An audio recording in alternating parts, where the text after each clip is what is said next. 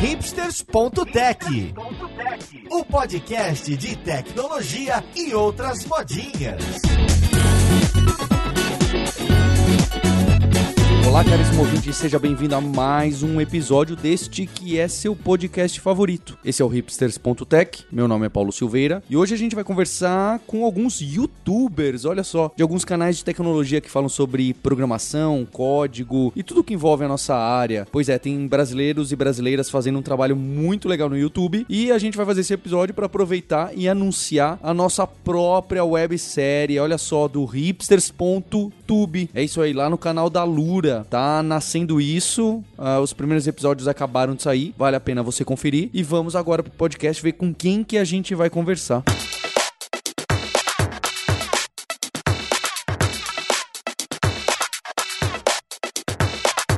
Para essa conversa eu tô aqui com o Felipe Deschamps. Como você tá, Felipe? Tudo bem, Paulo. Obrigado pelo convite. É um prazer estar conversando com os teus ouvintes. E vamos lá, tô ansioso por esse podcast. E para quem não conhece o Felipe, que tá mais alheio ao YouTube, ele é o cara, o menino loiro por trás dos vídeos engraçados do canal homônimo. Então, Felipe com I, Felipe Deschamps, tá no link do, do hipsters.tech. E vale a pena, a gente vai falar de alguns episódios aí dele que bombaram bastante bastante de alguns temas. Ele tem uma cara bem youtuber nos thumbnails, nos títulos, e a gente vai falar sobre isso. E junto com o Felipe eu tô com um casal que eu vou dizer que é o maior canal de programadores do YouTube. Posso estar errado e depois a gente leva canelada nos comentários, mas é isso aí. Que é o Gabriel Frois e a Vanessa Weber. Como vocês estão? Tudo bem, Paulo. Um prazer falar aqui com vocês e participar junto aí do Felipe, do hipsters.tech, que é um podcast que eu acompanho acompanho há muito tempo, sou fã e é um prazer, né, estar tá aqui. Olá, pessoal, e faço de Gabriel as minhas palavras. E a Vanessa e o Gabriel tem um canal que se chama Código Fonte TV, que é um dos mais antigos e de uns dois, três anos para cá tem muita publicação, muito conteúdo. Também vale a pena você, se você caiu de paraquedas na internet, vai lá conhecer se ainda não conhece e a gente vai falar sobre esses canais junto com os nossos co-hosts. Eu tô aqui com a Roberta Arcoverde. Oi, Roberta. Oi, Paulo, tudo bem? Eu ia só dizer que o bom de trabalhar de casa é que a gente pode ficar o dia inteiro praticamente no YouTube vendo esses canais maravilhosos de tecnologia e fingir que tá trabalhando. e também com o Maurício Balboa Linhares. Como você tá, Linhares? Opa, tudo certo. Pior que eu nem posso fingir que eu tô trabalhando, que a única coisa que eu vejo no YouTube é receita. é curioso que a gente vê cada perfil de pessoa usando o YouTube de uma maneira diferente. Então, para começar essa conversa, eu queria que a Vanessa, o Gabriel e depois o Felipe falassem um pouco de onde nasceu o canal, o que, que tem no canal e como que vocês foram parar nessa roubada. Na verdade, eu posso dizer que quem me meteu nessa roubada foi o Gabriel, entendeu? O culpado é estar aqui do meu lado, entendeu? Eu durmo com o inimigo. nós, na verdade, nós já tínhamos o site, o códigofonte.com.br, e passamos a ver aí essa mudança, porque o nosso site já é bem antigo, vem bem antes aí do YouTube, e nós passamos a ver essa, essa atenção que o YouTube estava recebendo, né? E passamos até a, ver que a nossa audiência que, mesmo sendo voltado para algo tão técnico de tecnologia, estava buscando o YouTube para encontrar as respostas. E aí nós vimos que precisaríamos ir para o YouTube. Antes disso, nós tentamos aí buscar alguém para fazer meio que um, um, papel de alguém que a gente queria que passasse os vídeos e as informações de uma forma mais leve, mas tentamos, tentamos, tentamos e não conseguimos. Até chegamos meio que a abandonar a ideia durante um tempo, até que por fim o Gabriel chegou um dia e meio que me jogou na parede e falou: Vanessa, tem que ser a gente a gente tem que tentar. Poxa, vamos tentar, se não der certo, a gente não faz. E aí, por fim, a gente foi tentando, tentando. O primeiro vídeo nós gravamos e demos um shift del, entendeu? Para excluir completamente, porque ficou horrendo. Mas aí, aos poucos, foi melhorando um pouquinho até a gente ter a cara de pau de poder publicar, né, Gabriel? É, na verdade, foram os dois primeiros vídeos.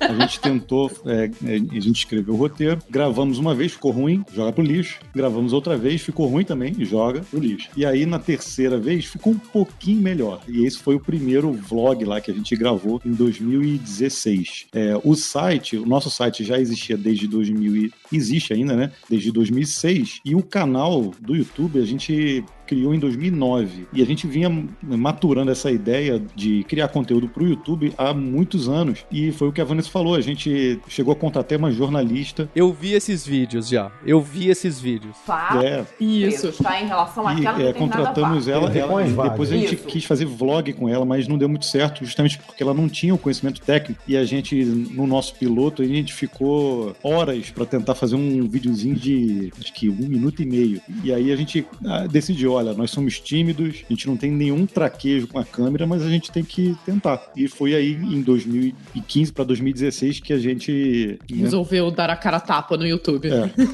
Que legal, porque eu acho que é uma história bacana, justo de enxergar essa tentativa que vocês fizeram. Poxa, vamos pegar um- uma jornalista pra gravar o- os nossos vídeos do nosso site de notícia e artigos de programação. E funcionou muito melhor com a autenticidade de vocês do que com um jornalista profissional. É bem interessante. É, acho que tem até um pouco da pegada do YouTube, né? E principalmente porque nós queríamos um negócio mais leve e ficava difícil de dar uma leveza num assunto pesado sem que a pessoa conhecesse um pouco do assunto, né? Então, acho que isso fez a diferença, né? É, exatamente. E quando a gente decidiu fazer também, a gente já seguia alguns outros canais de YouTube que eu, eu sigo até hoje, gosto de acompanhar, mas eu não, não, na época, a gente discutindo que tipo de formato que a gente tinha que fazer, porque a gente não tinha experiência com produção, audiovisual, nada disso. Eu nem sabia editar vídeo direito, mas eu me preocupava muito com o formato, porque a gente queria fazer alguma coisa que a gente gostaria de assistir quando a gente estivesse iniciando, entendeu? Na, na, na área de programação. Então acho que foi essa. É isso que é- foi a nossa preocupação quando a gente começou. E eu acho que essa preocupação a gente tem até hoje, de conseguir tentar mastigar um pouco esse mundo da tecnologia que, para quem tá de fora ou para quem tá começando, parece uma coisa de outro mundo, né? Para uma coisa que é possível de se alcançar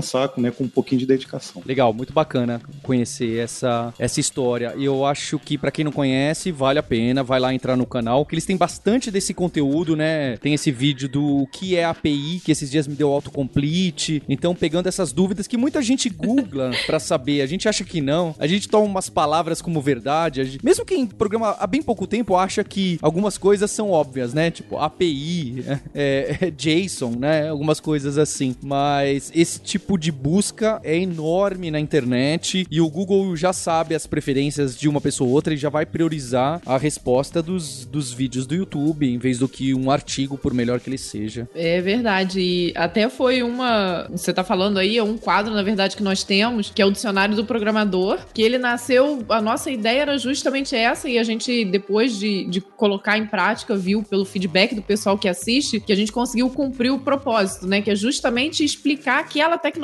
como você falou, é o, a API. Então, o que, para que que serve, o que que é. Não que nós vamos. Nosso intuito ali não é ensinar nem a pessoa a mexer com, com a API, ou seja lá com qual a tecnologia, mas é que ela entenda para que, que ela serve, para que ela tenha um pontapé de, de como buscar a próxima informação, né? Isso, pra, pra quando ela for ouvir o Hipsters, ela não ficar totalmente Perdida, alienada. né? Às vezes, ó, eu, eu confesso, às vezes quando eu ouço também, é, tem- vocês aí trazem muitos temas que são muito interessantes para a área e, e é claro que a tecnologia é, um- é um- é uma coisa tão abrangente que a gente não consegue conhecer tudo. Então tem muita coisa que eu ouço às vezes aí no podcast de vocês e depois fico com aqueles termos na cabeça e vou pesquisar o que, que é também. Então, Exatamente. Então a gente aproveitou aí esse, nicho. E você, Felipe, conta pra gente como que você começou, porque eu dei uma investigada no seu canal há alguns meses e eu lembro que também teve um, um hiato, que você começou, você fez bastante coisa, você deu uma parada e depois você voltou novamente. Conta como começou, pra onde vai. Tem, com certeza, tem uma grande diferença entre o que é o canal hoje e como é que o canal começou. Hoje eu tô completamente apaixonado por essa experiência. Eu posso dizer com total tranquilidade que eu acho que eu tô passando por uns momentos mais, vamos dizer, energéticos e felizes da minha vida. Só que o canal começou muito longe disso. Que nem o Gabriel e a Vanessa falaram que eles gravavam vídeo e jogavam fora. Eu também fazia isso. Eu fazia a prova de conceito com Ah. o vídeo. E eu me lembro até hoje que o primeiro vídeo que eu fiz, eu, eu botei a câmera para gravar, fiz um roteirinho e eu demorei uns 10 minutos para conseguir concluir a primeira frase. Aí eu pensei, bom, é realmente vou ter que aprender sobre edição de vídeo porque aqui ao vivo eu não vou conseguir, então bora compensar isso na edição. E só que na época eu não gostava muito de editar. Então eu fazia os vídeos, aí eu, é, eu até saí de uma câmera semi-profissional para uma câmera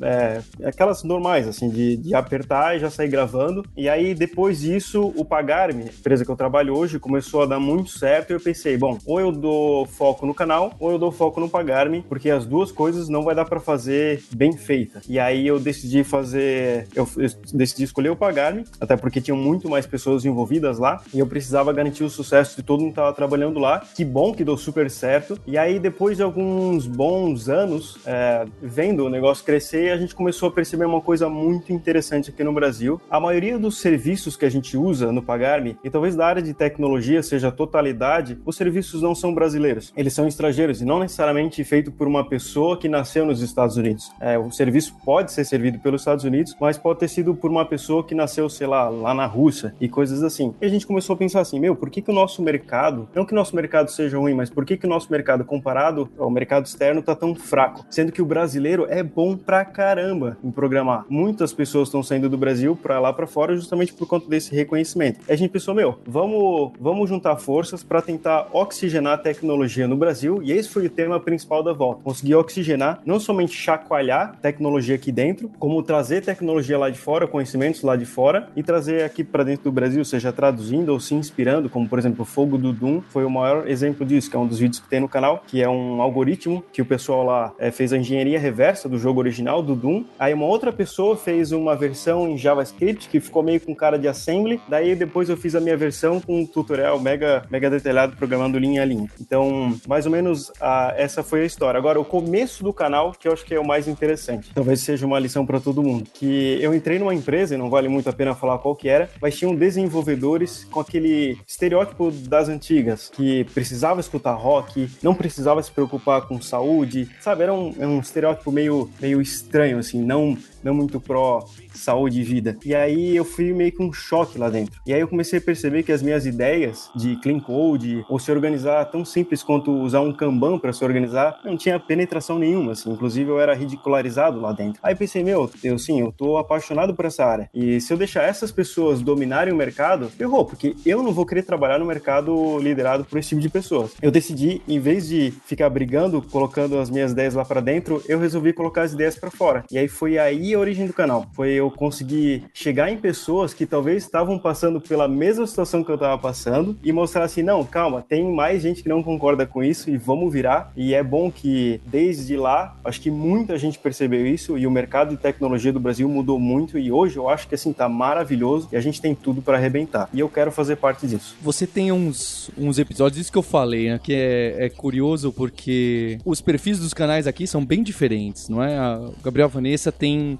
pelo menos os vídeos mais recentes, esses do dicionário, que são bem explicativos, e o Felipe tem aqueles super sensação usando as técnicas mais avançadas de título e thumbnail dos vídeos. Então, porque não é só implementei o algoritmo de fogo do Doom, não é só isso. É entre parênteses Não. está escrito muito fácil, sabe? Tem todos esses detalhes que o, que o pessoal ensina e, e bate em cima da tecla. Então eu acho que é, é, é bem bacana como você põe aqui. É inteligência artificial aprendendo a jogar, o jogar em maiúscula, e aí depois entre parênteses alguns Sim. detalhes. E você vai pegando esses tópicos que tem, tem mais saída. É curioso que os do Clean Code, que eu acho mais interessantes que você tem, não tem tantos views que como os outros, apesar de você ter feito com todo carinho e ter a produção, ele não tem. Parece que o pessoal gosta de ver o circo pegar fogo, não é? É.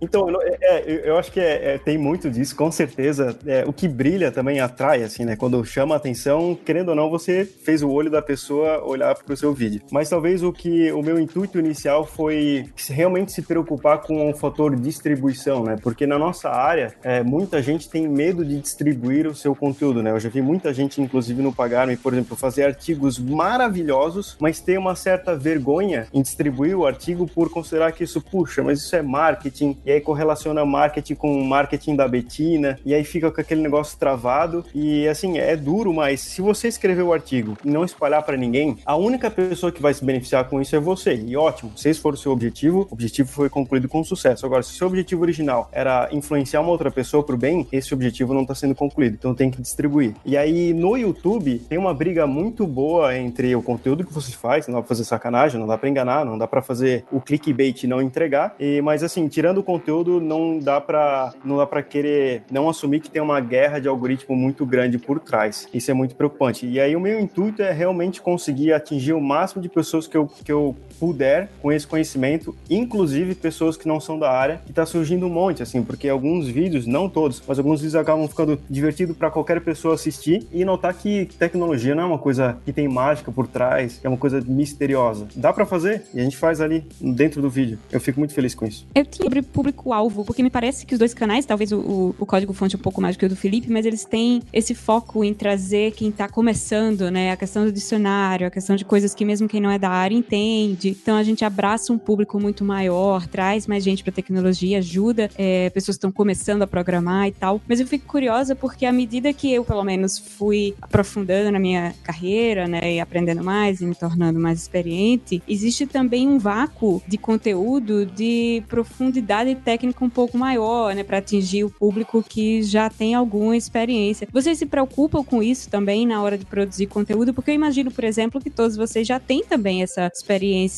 um pouco maior e até para que vocês continuem se sentindo motivados e tal, de produzir coisas que seriam é, úteis e valiosas não só para outras pessoas, como para vocês mesmos, né? Como funciona? Bom, é, no nosso caso, a gente é, realmente, a gente focou desde a da criação do site, que foi em 2006, até agora, a gente sempre focou num público mais iniciante. Por quê? Porque, assim, é por experiência própria nossa. Quando a gente entrou na, na faculdade, eu lembro de, na minha a gente não estava na mesma turma, mas a gente fez o mesmo curso. Então, tinham, por exemplo, na minha turma, se não me engano, eram 60 pessoas no primeiro período. No segundo período, já, já tinha caído para 30. A minha foto de formatura sou eu e mais seis. Então, é, eu eu fiquei assim é, é, impressionado a quantidade de pessoas que desistem ou por desconhecer ou por não de alguma forma não se preparar ou é, então é, foi uma coisa que me marcou bastante no meu início assim logo depois que eu entrei na faculdade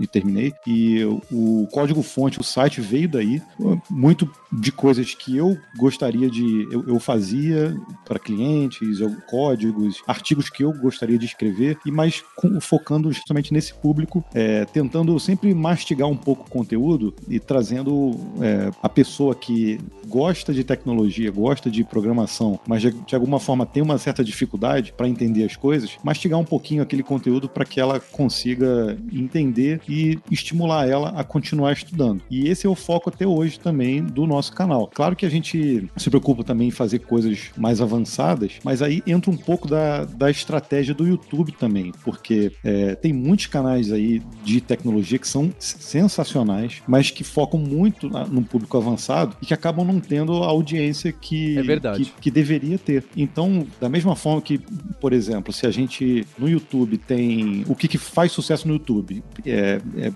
de, de, certa forma, é o entretenimento que faz, como na TV também é o que faz. Então, eh, se a gente não trouxer um pouco de entretenimento e, e um conteúdo que atinja é, o maior número de pessoas possível, a gente não conseguiria, entendeu? Ter hoje, por exemplo, não sei, né?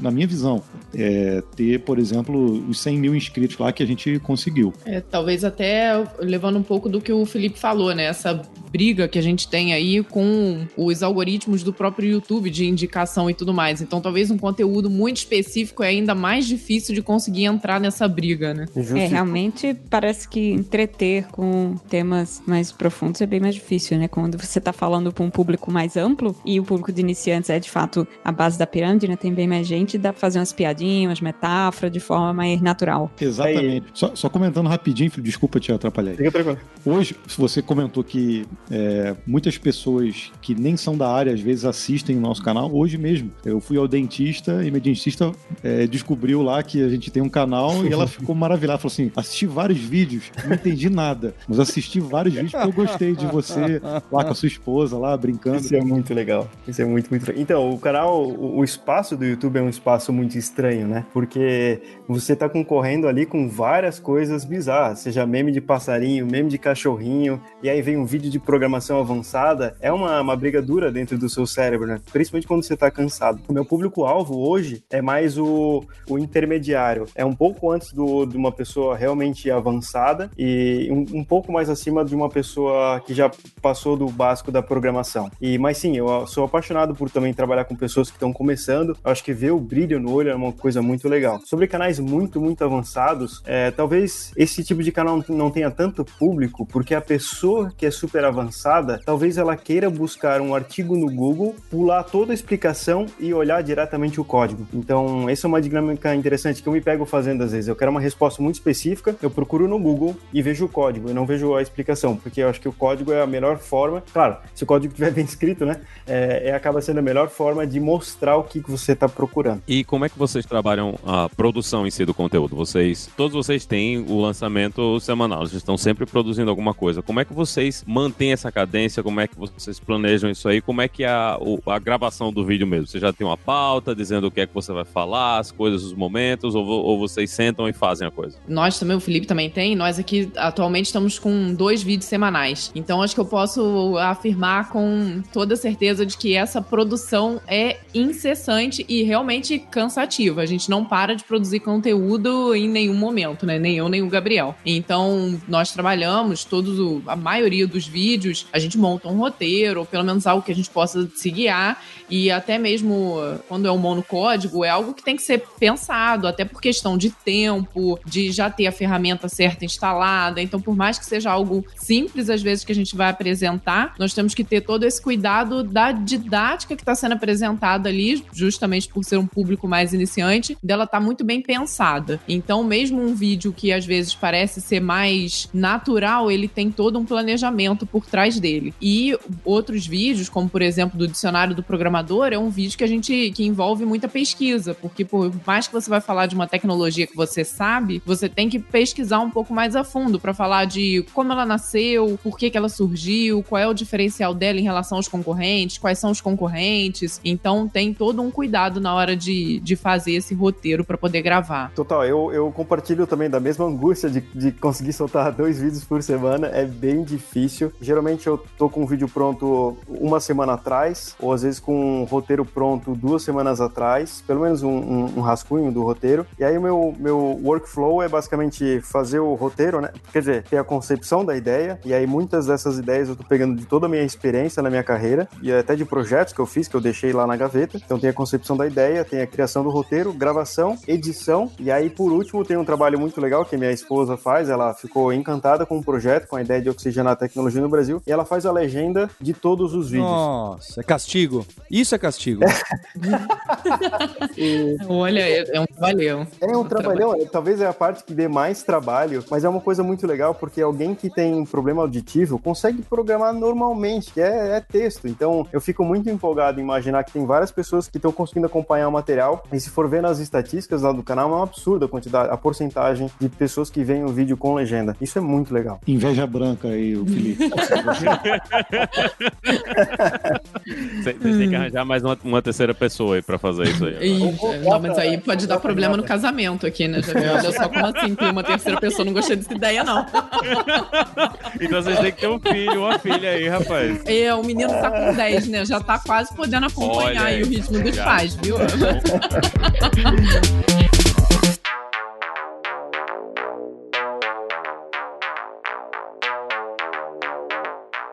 Bem, é, é curiosa a, a, comparação com o podcast, não é? Porque no podcast a gente tem a vantagem que a gente pode ir um pouco mais a fundo. Esse modelo de sempre ter convidado é, ajuda muito, porque vocês conhecem do assunto, eu não preciso conhecer, basta eu saber as perguntas. É um pouco mais fácil. Tem essa facilidade que as pessoas não precisam presencial, certo? É claro, dá para gravar screencast com pessoas remotas, mas eu acho que é outra qualidade. A produção, edição, mesmo a captação, não tem comparação alguma, certo? É, a trabalheira que é vídeo é, é 100 vezes vezes maior, não, não tem comparação nenhuma. É, por que, que vocês não pegam? Eu vou dar ideia e vou falar o porquê. Por que vocês não pegam um dia só e gravam oito e já deixa programado do mês inteiro? Eu vou falar o meu caso, qual que é o problema. Minha câmera, ela não é uma câmera profissional, eu não tenho um SSD grande, então eu consigo gravar no máximo dois vídeos e aí já acaba a memória e não tenho o que fazer. Então é bastante trabalhoso ficar gerenciando toda essa quantidade de, de memória e também tem o lado do cansaço. Eu sou uma pessoa bastante introvertida e eu me esforço muito muito, mas muito mesmo, tá? Se vocês me conhecessem em pessoa, assim, ao vivo eu sou outra pessoa. E eu me esforço muito para realmente passar a empolgação que eu tô sentindo dentro de mim enquanto estou programando. E isso cansa. Então eu consigo fazer dois vídeos, já fiz até três vídeos, mas meu, eu fico exausto, é, é quase assim, ponho o pé na, na linha do burnout. E aí hoje eu tento fazer no máximo um, um vídeo por dia e acaba ficando mais gostoso, assim, a qualidade da apresentação fica mais gostosa. Tô totalmente de acordo aí com o Felipe. Acho que eu, eu poderia fazer deles as, dele, as nossas palavras, porque é. é. é. bem por aí mesmo. Não parece, né? Mas você gravar ali, você tá passando justamente essa empolgação, fazer um negócio legal é cansativo. Então, normalmente, um vídeo aí de 15 minutos que você faz, você tem uma gravação, às vezes, de uma hora para poder fazer. Ainda mais aqui que somos dois, né? É, no nosso caso aqui, a gente tem a limitação de tempo também, porque temos dois filhos, é, tem uma uma cachorrinha aqui que late o tempo inteiro. Milagre ela ainda não ter latido, inclusive. E a gente tem um, um range de horário para gravar que é muito pequeno. Então a gente não, não teria condição hoje de conseguir gravar é, direto, assim, né? Vários vídeos de uma vez. A gente já conseguiu três. É, é uma vez. e aí, Gabriel, deixa eu fazer uma pergunta. E aí eu acredito que durante três semanas vocês não gravaram mais vídeo nenhum e o fluxo de caixa de vídeo voltou ao zero de novo, correto? É isso, cara. É, é quase isso. Exatamente. Exatamente. Não. E também tem o desafio de você conseguir oito vídeos ou pensamentos para você gravar estruturar tudo. Então é difícil de você conseguir essa leva grande, né? Então acaba, a gente acaba picotando um pouquinho o trabalho. E aí a gente entra numa, num outro campo, cara, que é a parte da exaustão também, porque cansa demais. Porque no, no caso do YouTube, como a gente mexe com imagem e as pessoas percebem muito isso, por exemplo, quando é, teve vídeos aqui que a gente gravou, foi terça-feira de carnaval, 11 e meia da noite, eu tava morrendo de sono, a Vanessa também, mas estava silêncio. Então era um momento propício. Mas, cara, não dá estar tá muito empolgado 11 e meia da noite, uma terça carnaval. a gente tava com muito sono, mas. É, é, e, e, as pessoas percebem isso. Tipo, ah, você tá chateado, ah lá, o Gabriel tá triste, ah, o Gabriel tá. Não, tava com sono só. Só que é, é, muito difícil quando você mexe com a imagem, qualquer olhadinha diferente, ou uma, uma mordidinha na boca que você dê, ou um jeitinho diferente, as pessoas percebem na hora no vídeo e parece que não, aumentam demais, sabe? Parece Isso. que uma coisa. Comentam. comentam é, é, Sim. Até há pouco tempo teve um, alguém comentou: Ih, a Vanessa, mas você tá mais magrinha agora? Eu falei, puxa, claro, né? Teve vídeo que eu gravei com barrigão de nove meses. Então eu tava com aquela carinha de grávida, gente. Gente, é. quer dizer então que com duas crianças, um cachorro trabalhando e gravando vídeo, vocês ainda dormem? É, de, de vez em quando. é necessário, né? É. E, e, por incrível que pareça, a, a, nossa principal atividade não é o, o, canal ainda. A gente tem outros projetos. É, a gente conseguir organizar tudo isso é um desafio gigante. Então, é, eu concordo com o Felipe aí que é muito difícil da gente. Tem que ser muito bem organizado, sabe? E pra gente conseguir cumprir a nossa agenda ali do canal, tudo, e conseguir conseguir dar conta de, de todo o resto também, né? E se a gente Você... tivesse, tivesse que pular numa banheira com Nutella, ia ser tão mais fácil, né, turma? Já falei isso. falei, eu podia estar tá cantando aqui Daddy Finger, Daddy Finger, e tá ganhando bilhões de visualizações. Pena que não tem um banheiro aqui em casa.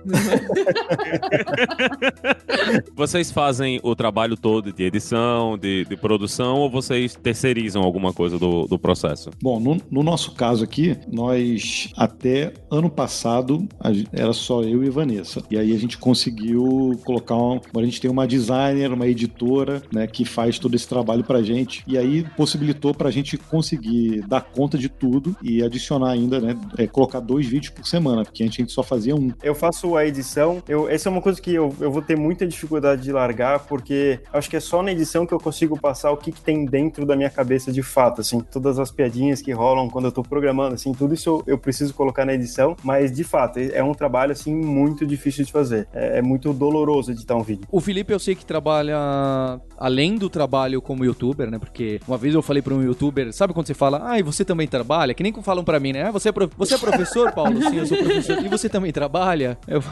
É, bem, é, você também trabalha na, na Pagarme. E o Gabriel e a Vanessa, como estão, como estavam? E se vocês, quem, quem trabalha em outro lugar, se tem apoio da empresa, como que fica? Bom, vou começar eu. Eu já tô há muitos anos trabalhando só na nossa empresa. Então, hoje, o que nós fizemos, na verdade, foi a partir meio que do ano, no início do ano passado, a gente passou a, dentro da, da nossa empresa, pesar mais pelos projetos próprios. Então, antes a gente tinha uma leva maior de clientes e agora a gente está trabalhando mais com os nossos projetos, que isso inclui aí o canal do Código Fonte, que é o maior projeto que nós temos atualmente pessoal. Então, eu trabalho direto aqui em casa mesmo, trabalho em home office, nesse estúdio que o pessoal, estúdio, escritório, barra sala, quarto, que tá todo mundo acostumado a ver no vídeo. É, eu também já trabalho, a gente tem a empresa desde 2001, nossa empresa, e já trabalhamos de várias formas, em um escritório, com equipes grandes, né, com equipe menor,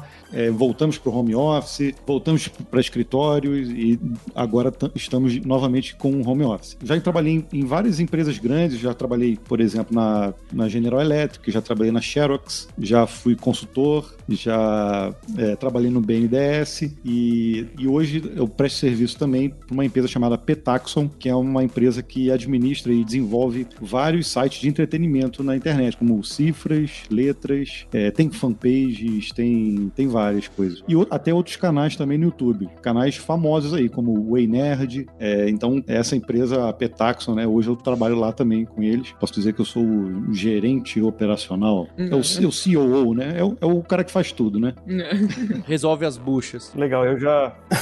No meu caso, eu trabalhei com bastante coisa assim estranha, desde 3D, modelagem e animação 3D, até bolsa de valores, que foi a maior parte da minha carreira. Essa a empresa que eu tô hoje é a Pagar-me mesmo, e entrei quando ela era bem pequenininha. Aí o meu último cargo lá era de CTO, e aí a empresa estava crescendo, continua crescendo de uma forma muito saudável. E, meu, quando, quando tem uma empresa crescendo e tem pessoas muito especiais, dá sempre aquela vontade de continuar crescendo essas pessoas, fazendo a sucessão dos cargos. Aí eu tava já fazendo a sucessão do cargo de CTO para uma outra pessoa que ia fazer um trabalho muito melhor do que eu estaria fazendo. Também a parte de pessoas, né, VP of Engineering, fazia tudo junto. Nesse meio tempo, a gente pensou, vamos voltar com o canal, voltamos, e aí a gente colocou o pé na água e, meu Deus, que negócio pegou fogo. E aí eu falei pra eles, turma, vamos ver até onde é que esse negócio vai. E aí a gente meio que acelerou sucessão. E aí hoje eu vou um dia por semana pro Pagar-me para continuar acompanhando o pessoal lá, é, acompanhar, continuar com essa sucessão, porque eu tô me preocupo com, com, a turma que tá lá. E o restante das semanas eu fico fazendo o roteiro, gravando, editando e tudo que dá para fazer. E aí talvez hoje eu possa me chamar de um youtuber, apesar que nos dias de hoje isso é xingamento. E, mas meu foco principal com certeza é oxigenar a tecnologia no Brasil. Não, mas vamos redefinir esses termos aí, né, cara? Porque Gostei. tá manchado uhum. youtuber, tudo, mas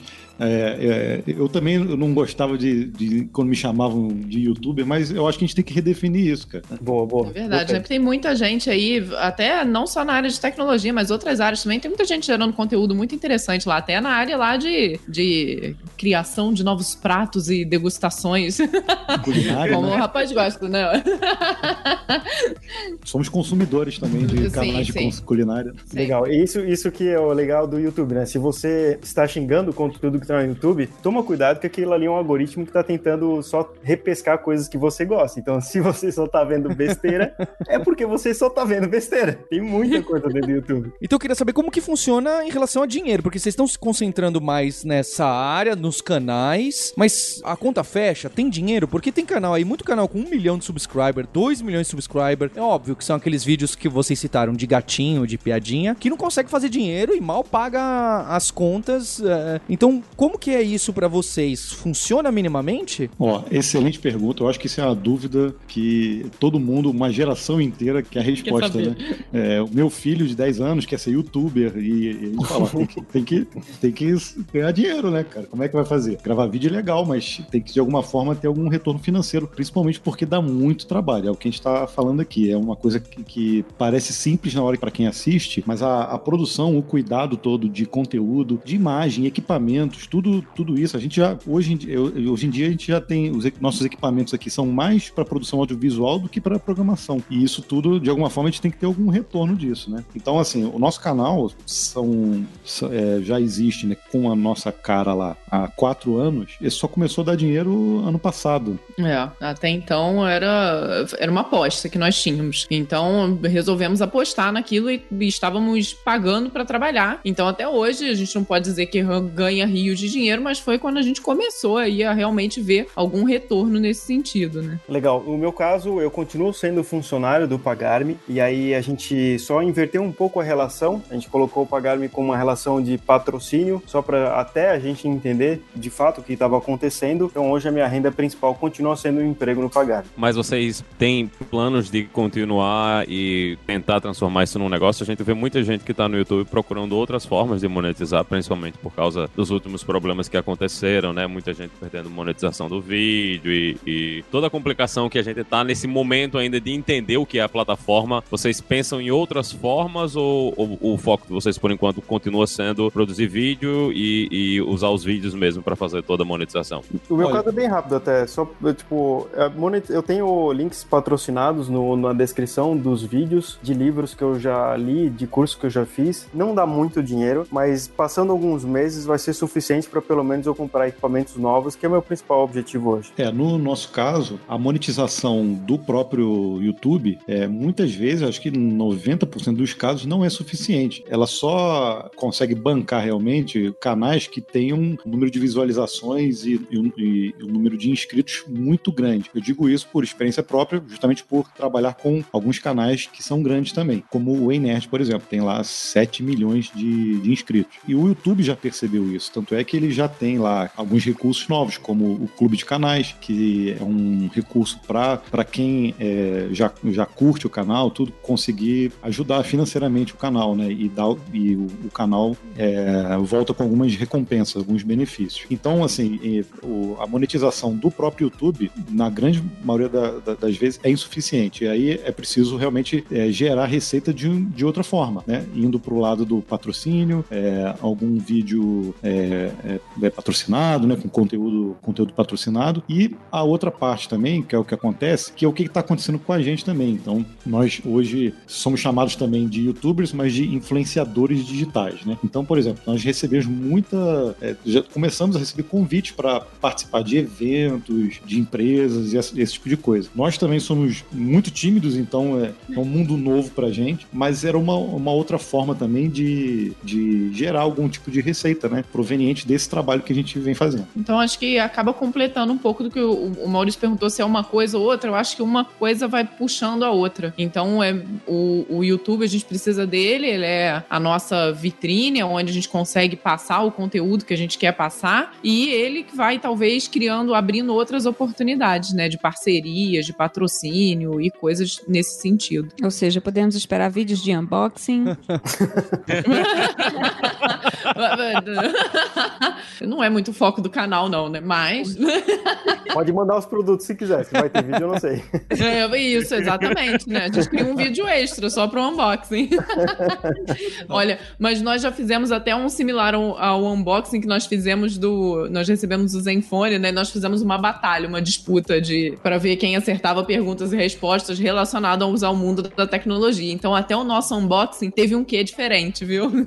Isso, foi uma disputa, é. é. Porque pra, pra gente, né, o, o podcast a gente montou porque eu trabalho numa empresa de educação, de tecnologia, então tem tudo a ver o, o, o conteúdo. Então, por trás, eu tenho como bancar a edição do podcast, que é feito pelo pessoal da Radiofobia, lá, o Thiago, o Léo, super profissional, a captação e tudo mais, que é algo que já é caro. E que se eu for medir diretamente para ver se voltou esse dinheiro, se for o um número direto, é quase elas por elas ou até pior. Mas eu sei que isso vai criar o branding, o awareness e criar uma comunidade. Como as que vocês estão criando? No vídeo, eu acho que isso fica ainda mais difícil, porque o YouTube é aquela coisa, você, né? Você sabe como é o engajamento e o cara já tem outro vídeo e tem a outra concorrência e tudo mais. Então, acho que fica ainda mais difícil. Como que vocês veem isso? Porque eu acho que deve ter empresas que chegam para vocês, empresas de tecnologia, de educação, de tudo que é, fala: "Como que eu monto meu canal? Será que vale a pena? Será que eu vou conseguir gerar dinheiro com isso?" Porque, por exemplo, no caso do Felipe, eu acho muito legal pagar-me ter feito isso e, e combinado com o Felipe de ser o canal do Felipe. Porque se fosse o canal do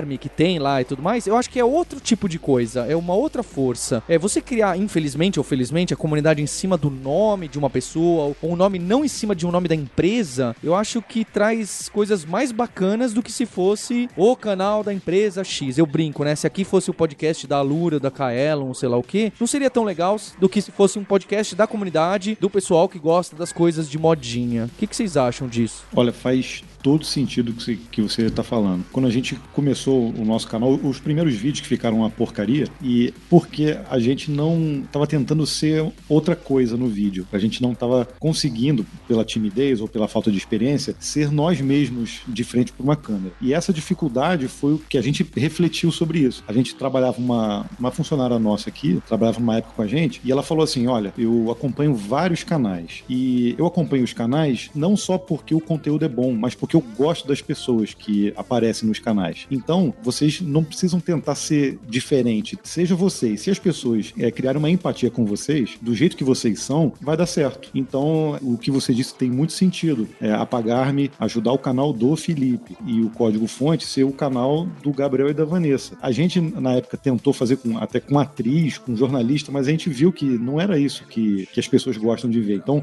o conteúdo é importante pra caramba, mas a empatia que as pessoas geram com quem tá aparecendo no canal, eu acho que é o que vai fazer a pessoa voltar lá assistir os, os vídeos, independente do conteúdo que você tá falando. Concordo 100%. Inclusive, se, por exemplo, se o meu canal e o canal do Gabriel da Vanessa soltarem um vídeo no mesmo horário sobre o mesmo tema, sei lá, tutorial de JavaScript, vai ter público para os dois. Inclusive, talvez, se uma pessoa gosta dos dois canais, ele vai acabar vendo os dois vídeos para ter uma segunda opinião. Então, se o, se, se o conteúdo estiver gostoso de ver, é, não tem por que não ver uma segunda opinião e tem público para todo mundo, com certeza absoluta. É verdade, eu acho até que por isso a gente costuma fazer. Nós fizemos aqui o nosso primeiro collab com o Igor do Programador BR, ele teve até lá com o Felipe também, uhum. e a gente viu que essa interação é super legal e, e que realmente a, a, comunidade se, ela não se divide, né? Ela se, ou soma ou multiplica e cresce ainda mais. Então, é, eu acho que é um. Nós temos um pouco, acho que o pessoal da, dessa área de tecnologia tem essa vontade de, de dividir, de compartilhar o conteúdo. Então, acho que tem esse, esse espaço para todo mundo. E até quanto mais gente trazer para a plataforma, todo mundo que está criando conteúdo lá dentro vai se beneficiar. Da mesma forma que a dinâmica de podcast. Quanto mais pessoas você trouxer para escutar, seja qual for o podcast, vira um usuário desse tipo de, de dinâmica, né? Então todo mundo sai ganhando, com certeza. E como é que é o feedback da comunidade em si, do pessoal que está assistindo vocês para os vídeos? O que é que o pessoal, o pessoal tem alguma coisa que eles estão sempre pedindo? Tem aqui no Hipsters o que sempre acontece: ah, vocês esqueceram de falar de Fulano, vocês esqueceram de falar da tecnologia tal. Como é que é o, o, o feedback no geral que vocês recebem do pessoal nos vídeos? Olha, isso até surpreendeu a gente de uma forma muito positiva, né? Porque a partir do momento que a gente decidiu colocar, dar a cara tapa aí no YouTube, eu me preparei para todo tipo de crítica e de hater e de tudo que fosse do pior possível. Imaginaram assim, para o futebol que vier é lucro. Foi o que eu me preparei psicologicamente. E na verdade, não, a gente viu um extremo oposto. Nós temos aí um percentual de likes muito maior do que o de dislikes. O pessoal que comenta em maioria absurda é ou para elogiar ou para realmente fazer uma crítica que seja construtiva, o que é muito válido. E são pouquíssimas as pessoas que chegam assim de uma forma agressiva. Então eu não sei se até é um, um certo filtro que o, o tipo do conteúdo já faz, mas a gente teve aí esse retorno através do YouTube e fora dele, muito, muito bom. Provavelmente, se a gente tivesse uma rejeição muito alta, a gente nem estaria fazendo vídeo até hoje, né? Então é o feedback muitas vezes que impulsiona a gente, mesmo cansados, né? É para a gente continuar produzindo e, e, tentar sempre melhorar, né? A gente faz os vídeos do nosso do nosso jeito que a gente consegue aqui. Claro que a gente poderia, né? Como tem vários canais aí que já tem uma estrutura bem bem grande, fazer vídeos muito elaborados, com uma edição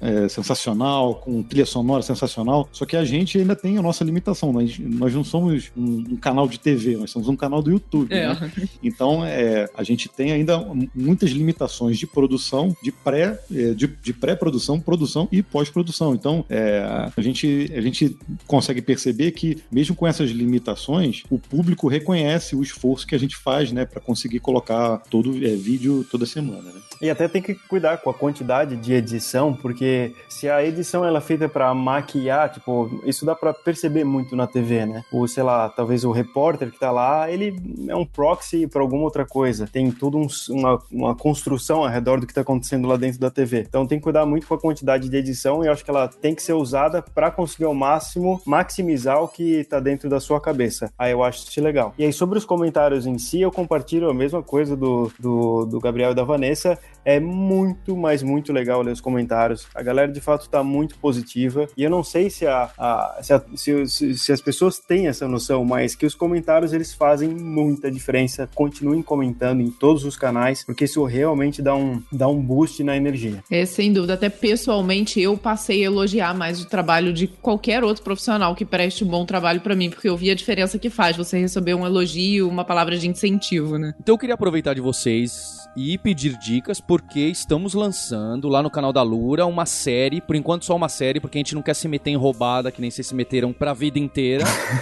uma série que chama hipsters.tube, com alguns vídeos que o formato sou eu e mais algum convidado, porque não quero fazer que nem vocês, que tem que estudar mil coisas antes. Eu tiro proveito do convidado da convidada para falar lá sobre algum assunto da moda de tecnologia ou algum assunto que, que gera polêmica. Então a gente tá lançando, é toda segunda e quarta-feira quinta-feira, às 11, às 11 da manhã. E eu queria saber de vocês, o que, que vocês fariam hoje se estivessem lançando o canal? O que, que é importante, muito importante? É a frequência do vídeo, é o título, é o thumbnail, é não passar de 10 minutos, é a captação ser perfeita, é o áudio tá muito bom, tudo bem se a edição não tiver tão, tão boa. O que, que vocês consideram fundamental? É, não é só pro ouvinte, é para mim também. É, e o recado pro pessoal assistir o canal também. Eu acho que é uma mistura de tudo isso que você falou. É, não pode exagerar em tudo e nem tirar tudo. Tem que que ser um conteúdo bom, primeiramente, um áudio bom, uma edição boa, mas é, no caso do YouTube especificamente, o algoritmo do YouTube é muito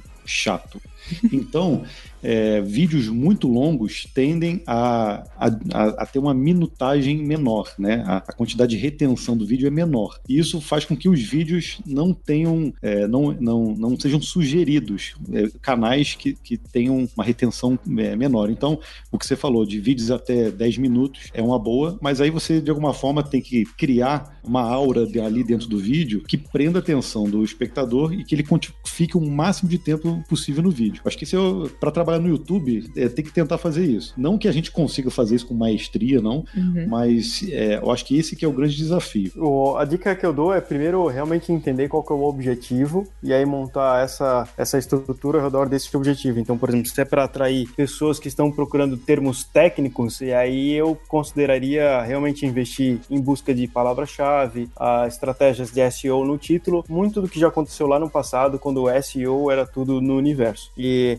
e com certeza prestar atenção na, na parte de distribuição que eu comentei antes, porque não adianta fazer o conteúdo se ele não for distribuído. E eu acho que dá para ser distribuído de duas grandes formas hoje. A primeira é você distribuindo o conteúdo ou alguém te distribuindo ele, então é, é um tráfego bastante orgânico, e aí para isso realmente só precisa se preocupar em fazer um conteúdo bom. E aí o outro lado, que talvez seja a máquina mais forte, é o YouTube te distribuindo. E aí essa parte que é a parte cruel, porque não interessa se você tem um conteúdo muito bom, se o seu título e a sua imagem não chamem atenção e não repassem num, num clique de olho, vamos dizer assim, o que a pessoa está procurando ou o que ela gostaria de ver. Porque esse acaba sendo o maior gargalo. Inclusive na interface nova do YouTube, ele coloca todo um funil mostrando esse fluxo, que é, olha, eu mostrei o seu vídeo porque eu quis tantas vezes, mas as pessoas não clicaram. Em alguns casos, a taxa de clique é tão insuficiente que ele te avisa. Esse negócio que tá, quando eu mostro, as pessoas não clicam. E aí o que, que vai acontecer? Ele vai parar de te ajudar e aí você fica sozinho. É realmente uma batalha de fazer um conteúdo bom para as pessoas espalharem por conta própria e,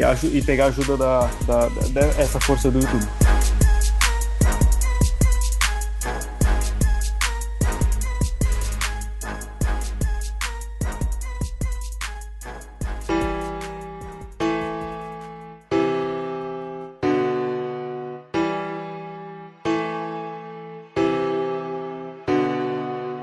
Então, se for ter alguma segunda temporada do hipsters.tube, sem promessa nenhuma, espero Vanessa, Gabriel, que acho que estão no Rio de Janeiro, correto? Ficamos Isso. em Petrópolis em Petrópolis, quando estiverem aqui por São Paulo. E acho que o Felipe tá mais fácil, né? Tá em São Paulo. Para gravar, aí a gente fala do John Carmack e das coisas do Doom, que isso é papo. Isso tem papo pra 20 mil episódios, né? Tem, tem. Vamos fazer uma série só disso.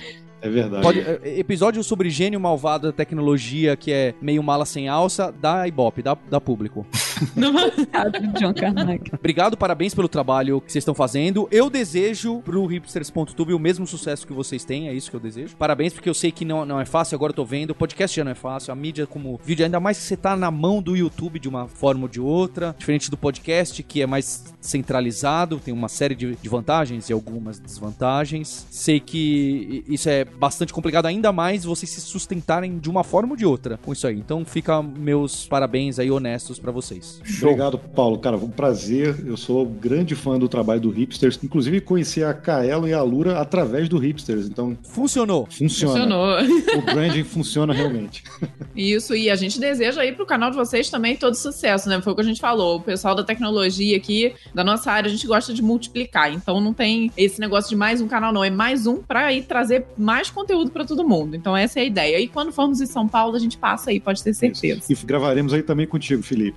Show, com É. certeza absoluta. Próxima vez que eu der um pulo aí, eu vou, vou pingar vocês. Show de bola. Ok. E turma, eu agradeço também, obrigado pelo convite, foi muito legal conversar com todos vocês. Agradeço os ouvintes do podcast por escutar a gente até agora. Agradeço a turma do público do Código Fonte TV. Queria mandar um abraço também pra turma do, do- que acessa o meu canal e bora oxigenar a tecnologia no Brasil. E eu queria agradecer a Roberta Arcoverde que entrou nessa roubada comigo, que amanhã sai o episódio dela, que olha só, spoiler, hein? Ela vai falar pra gente qual é a melhor linguagem de programação do mundo. Tô ficando bom? Tô ficando Eita! bom não, de, de chamada, hein? Olha só. Então, depois você eh, dá- me dá dica de Exato. clickbait Tô- depois que, eu, que eu Tão gostei. quase tão bom quanto o do Felipe, hein? Os, os títulos do Felipe.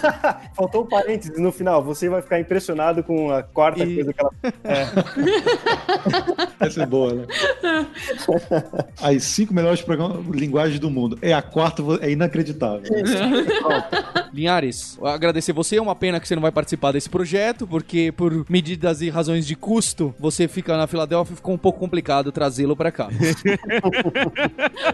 mas, mas quem sabe, a minha ideia de um futuro era criar. a minha- a- o meu sonho de consumo é de criar um, um canal no YouTube, era imitar o que o Jerry Seinfeld fez na websérie dele, que ele tem uma websérie que chama Comediantes Dirigindo Carros e Bebendo Café. Eu queria fazer um que era hipsters em startups bebendo café. Que as startups patrocinassem e a gente vai nas startups e grava e conversa com elas, faz piadinha. Só que depois eu vi o trabalho disso, o dinheiro que ia gastar, a gente voltou pra trás. É, mas é isso aí. Não, mas, mas, mas é assim, a, o- a ideia, é, às vezes ela se torna inviável no início, mas é- adaptando, às vezes fica Que seja viável. uma né? profecia. Vamos, vamos nessa, Gabriel. Ó, viu? Faz uma tela verde, faz tudo fake. Aí, Vai ficar pronto. bom. Resolveu o problema. Café é fake, não é café, é água. Exatamente. Cenográfico. Útil. Mas nem o café vai ser verdadeiro, gente. Coloca um PNG de uma xícara na mão. ali. E um agradecimento especial a você ouvinte, a você espectador do YouTube que conhece os canais. Se não conhece, vai lá, entra no link, entra no canal do Felipe, Felipe Deschamps, entra no código, eh, entra lá no código Fonte TV, código Fonte TV é o canal no YouTube. Estão os links aí. E não são só esses canais, não é verdade? Não é só o Felipe, o código Fonte. Tem o pessoal do Brasil JS que faz um trabalho incrível, não só no evento, eles têm um canal. Tem o programador BR que citaram aqui. Tem a Loiane, que já apareceu aqui no Hipsters, que faz o outro trabalho enorme dentro do YouTube. Tem um canal bem grande. O Guanabara. Tem muita gente fazendo um trabalho. É, é até injusto tentar ficar citando algumas pessoas, porque essa comunidade de tecnologia, programação e, e de designer, então não dá nem pra começar a citar. Fica aí a recomendação de diversos canais. Clica no sininho, aquela coisa toda chata que o youtuber fala. E a gente tem um encontro na próxima terça-feira. Hipsters.abraços. Tchau.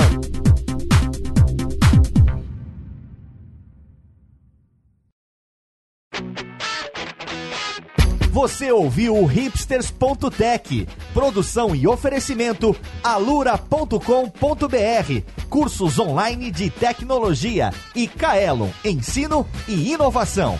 Edição Radiofobia, podcast e multimídia.